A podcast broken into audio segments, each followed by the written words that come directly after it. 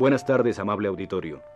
Radio Universidad de México presenta Literatura Española, un programa a cargo del profesor Luis Ríos.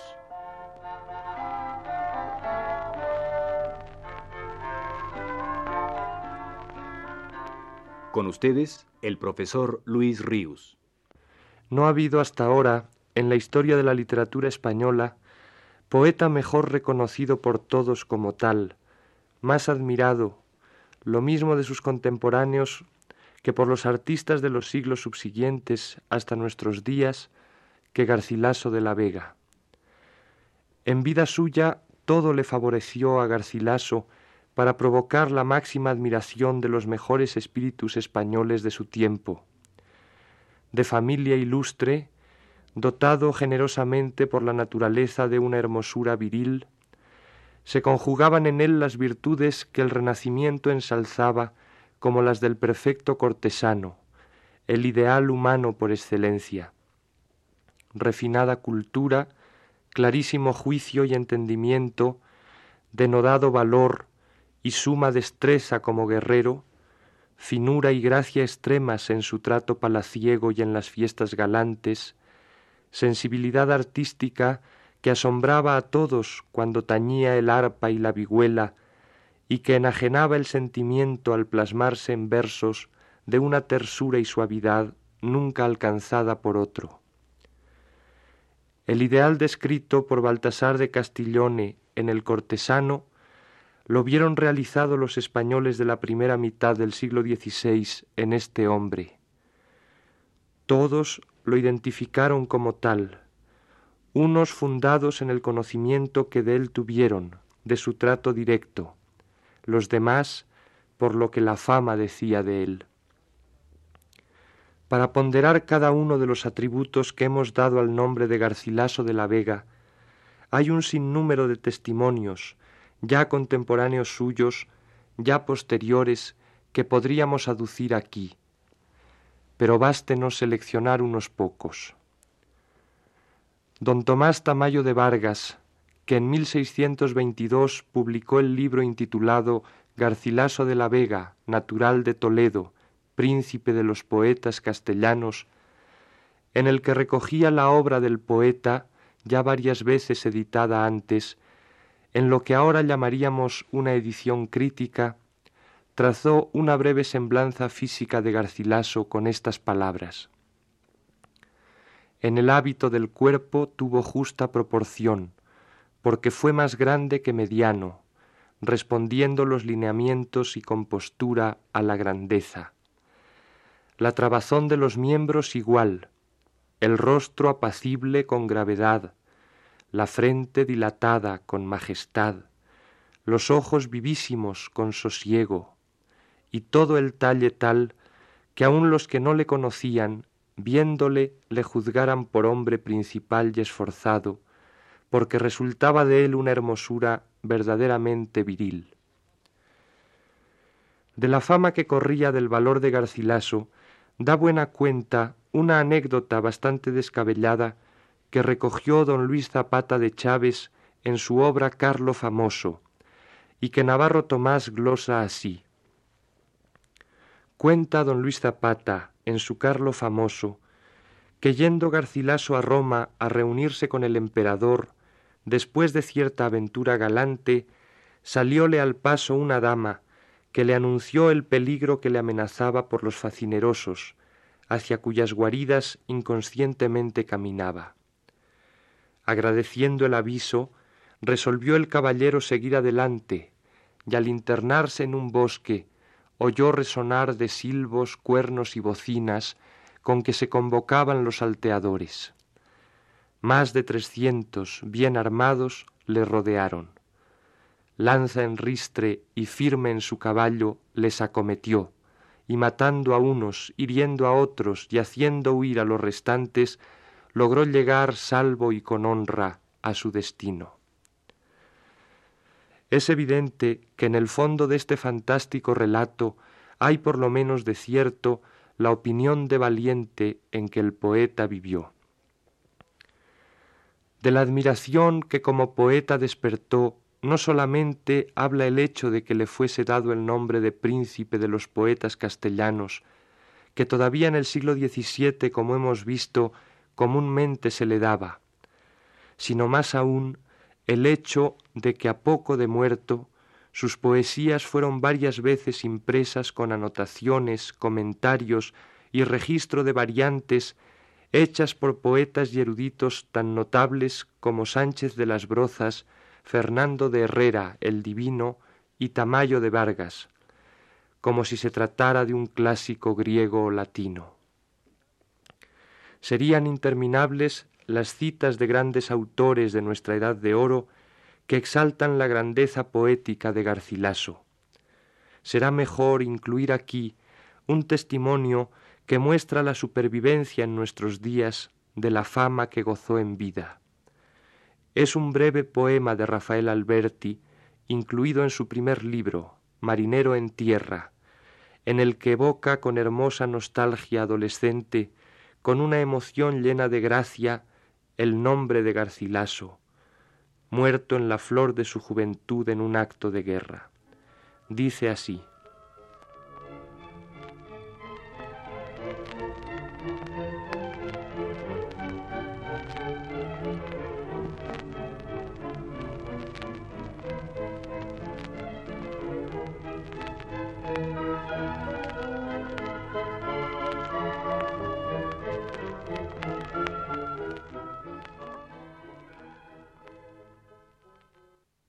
Garcilaso volviera, yo sería su escudero. Qué buen caballero era. Mi traje de marinero se trocaría en guerrera ante el brillar de su acero. Qué buen caballero era. Qué dulce oírle, guerrero, al borde de su estribera, en la mano mi sombrero. Qué buen caballero era.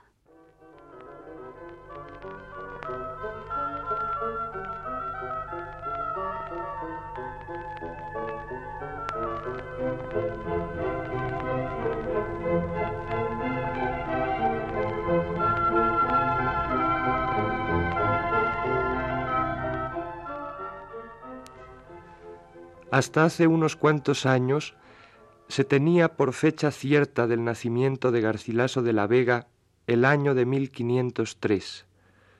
Hoy esta fecha se pone en duda y parece más probable que naciera dos años antes, en 1501. Su patria fue Toledo, al cual y sobre todo al río que lo circunda, el Tajo, cantó muchas veces en sus versos.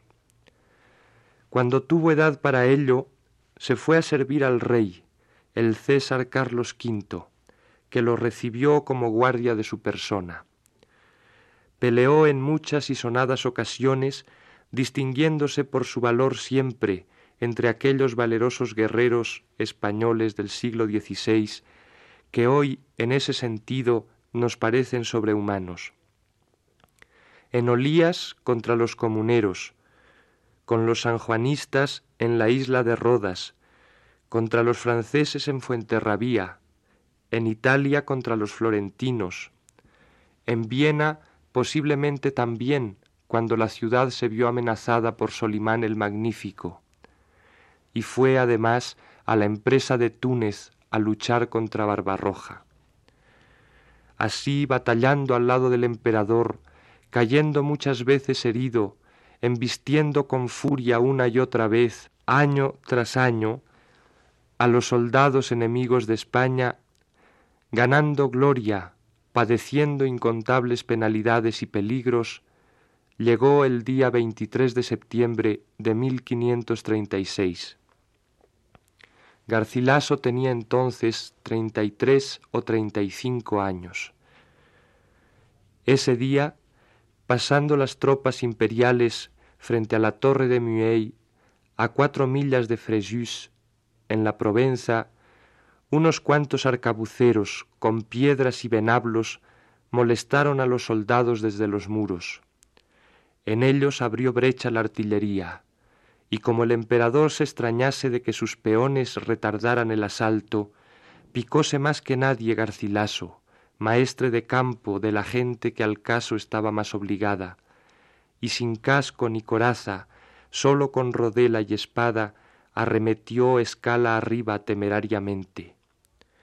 Despeñaron de lo alto una gran piedra que alcanzándole en la cabeza le hizo caer de espaldas en el foso con herida mortal. Irritados sus soldados escalaron la torre, y el emperador sañoso mandó demolerla hasta los cimientos y ahorcar a sus defensores. Rigor desacostumbrado en el ánimo benigno de tan gran príncipe, que nos muestra bien el exceso de dolor y rabia con que destrozó su alma tan trágico suceso. Llevado el herido a los reales de Niza, acabó sus días el 14 de octubre. Ocasionalmente, ya que las guerras continuas le ocuparon lo más de la vida, desempeñó Garcilaso funciones públicas de otro tipo. Fue un tiempo embajador de la emperatriz en la corte de Francisco I de Francia, y también ocupó cargos de privanza en Nápoles en tiempos del virrey don Pedro de Toledo. Una sola vez cayó temporalmente en desgracia de Carlos V, a consecuencia de la intervención que el poeta tuvo como testigo en una boda efectuada en secreto contra la voluntad expresa del emperador, y fue por ello desterrado por unos meses a una isla del Danubio.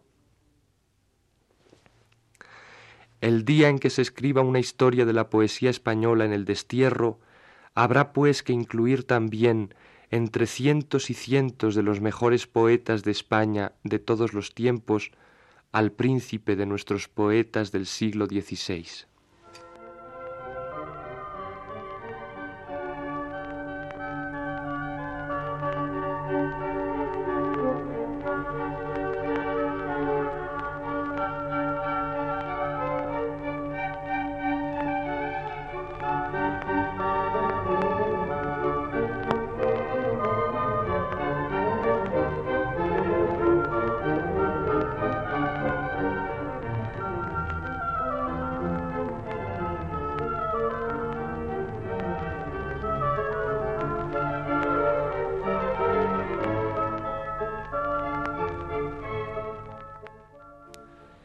La vida amorosa de Garcilaso, lejos de lo que podría suponerse, fue muy desventurada. Si bien es cierto que con su arrogancia y buena fama ganaba fácilmente el corazón de muchas mujeres, bajas y principales por igual, que hubieran colmado sobradamente su deseo de haber sido un amante don Juanesco, como no lo fue, sino por el contrario un amador de sentimiento acendradísimo, padeció largamente las torturas de un amor imposible, el de doña Isabel Freire, dama de extraordinaria belleza, principal y casada, que no correspondió a su amor y que para más dolor del poeta murió en plena juventud. Por los versos de Garcilaso asoma otro amor más, el de una mujer napolitana que nos es desconocida pero cuya presencia está en muchos de los sonetos del caballero toledano. La que no aparece ni expresa ni encubiertamente en la poesía de Garcilaso es la que fue su mujer legítima, doña Elena de Zúñiga, con la que estuvo casado diez años en total, de los cuales seis vivió lejos de ella, forzado por su condición de guerrero.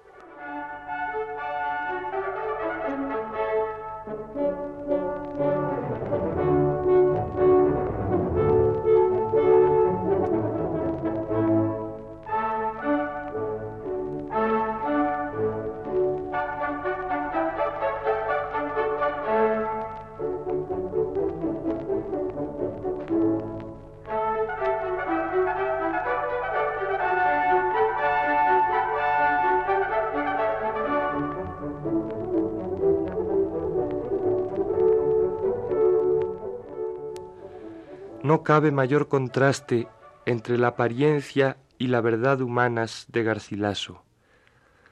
Al hombre envidiado y querido por sus altísimas condiciones cortesanas, al guerrero denodado y famoso, al caballero protegido de grandes señores y aun del propio emperador y de la emperatriz, al triunfador por excelencia a los ojos de la gente, le corresponde paradójicamente el acento más melancólico que ninguna poesía en lengua castellana puede tener.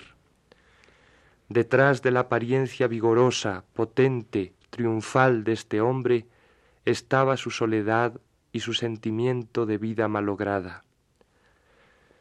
El ejercicio de las armas, tan estimado en su tiempo y al que él se dedicó con tanto arrojo, en la intimidad del poeta se le ofrecía vacío de sentido. Y ese contraste entre el hacer y el sentir irremediablemente vivido le producía una desazón, una nostalgia de otra cosa, un sentimiento de desterrado de sí mismo. En la elegía segunda, escrita por Garcilaso a Boscán desde Sicilia, al regresar en compañía del emperador de la expedición a Túnez, exclamaba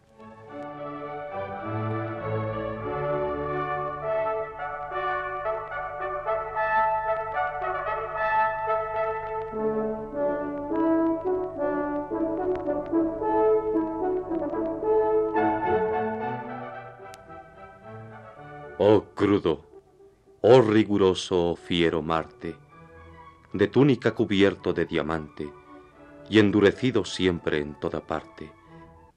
¿Qué tiene que hacer el tierno amante con tu dureza y áspero ejercicio, llevado siempre del furor delante? Ejercitando por mi mal tu oficio, soy reducido a términos que muerte será mi postrimero beneficio.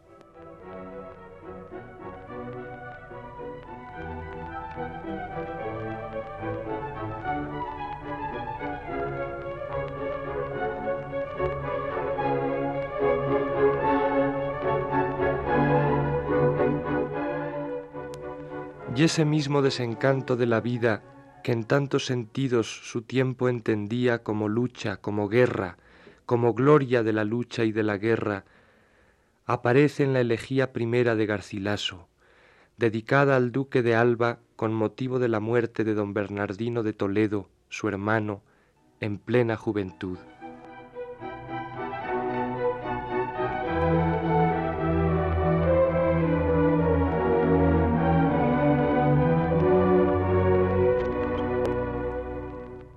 Miserables hados, oh mezquina suerte la del estado humano, y dura por do tantos trabajos se camina. Y agora muy mayor la desventura de aquesta nuestra edad, cuyo progreso muda de un mal en otro su figura. ¿A quién ya de nosotros el exceso de guerras, de peligros y destierro no toca y no ha cansado el gran proceso? ¿Quién no vio desparcir su sangre al hierro del enemigo? ¿Quién no vio su vida perder mil veces y escapar por hierro? De cuantos queda y quedará perdida la casa y la mujer y la memoria, y de otros la hacienda despendida. ¿Qué se saca de aquesto? ¿Alguna gloria? ¿Algunos premios o agradecimientos? Sabrálo quien leyere nuestra historia. Veráse allí que como polvo al viento, así se deshará nuestra fatiga ante quien se endereza nuestro intento.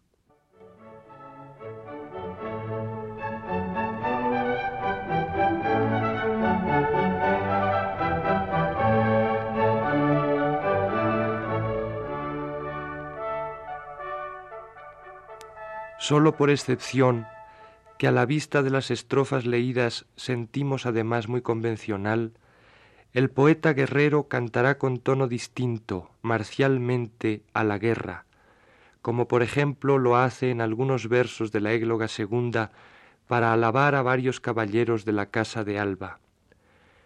El canto de este guerrero es en cambio de amor, de blando, delicado, tierno amor. Las primeras estrofas de su canción quinta bien pueden tomarse como cifra de su aspiración más verdadera, de su fe humana y estética más pura. Están dirigidas a una mujer a la que llama flor de nido y en ellas le dice,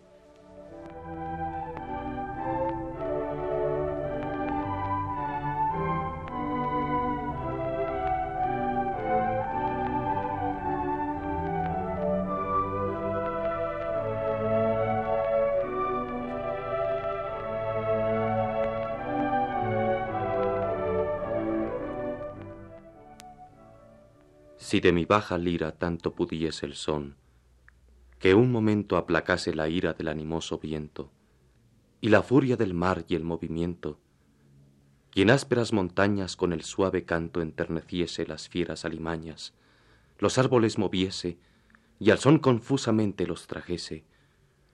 No pienses que cantado sería de mí, hermosa flor de nido, el fiero Marte airado, a muerte convertido, de polvo y sangre y de sudor teñido.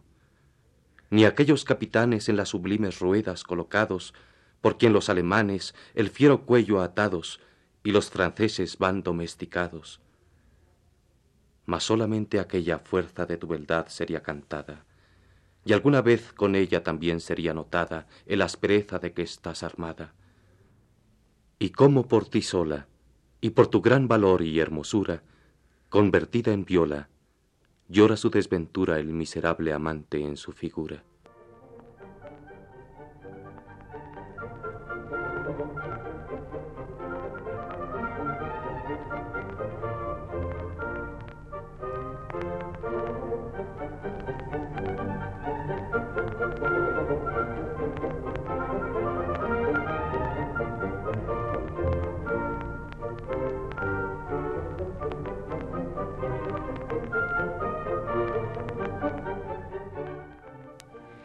Garcilaso es el poeta por excelencia del amor, más aún de la tristeza del amor no realizado plenamente. Su fuego amoroso, incontenible, no dejó de arder, de quemar, de herir con furiosas lenguas las horas de su vida. Fue un amante enajenado. En él la pasión amorosa más violenta y la más delicada dulzura se unieron con inusitada armonía, así como la más alta esperanza con la más honda desolación. Nadie como él pudo expresar la complejidad y la eternidad del afecto amoroso. Qué suave, qué cadenciosa, qué nítida, qué cristalina la voz enamorada que salía por los labios de este guerrero feroz.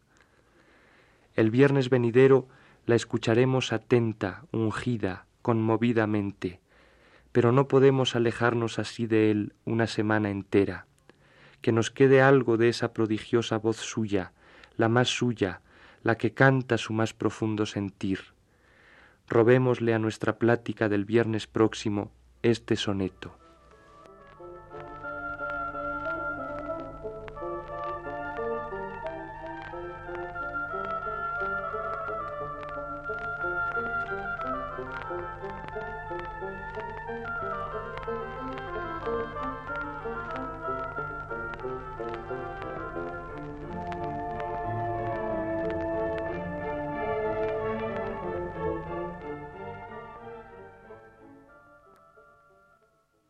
Escrito está en mi alma vuestro gesto, y cuanto yo escribir de vos deseo, vos sola lo escribisteis.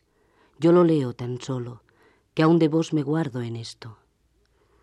En esto estoy y estaré siempre puesto, que aunque no cabe en mí cuanto en vos veo, de tanto bien lo que no entiendo creo, tomando ya la fe por presupuesto. Yo no nací sino para quereros, mi alma os ha cortado a su medida por hábito del alma misma os quiero. Cuanto tengo, confieso yo de veros. Por vos nací, por vos tengo la vida, por vos he de morir y por vos muero.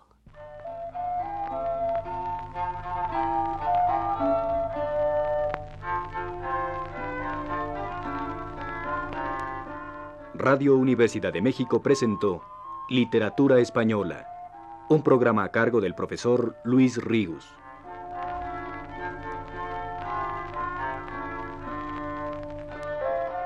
En una intervención especial, escucharon ustedes las voces de Aurora Molina y Claudio Obregón.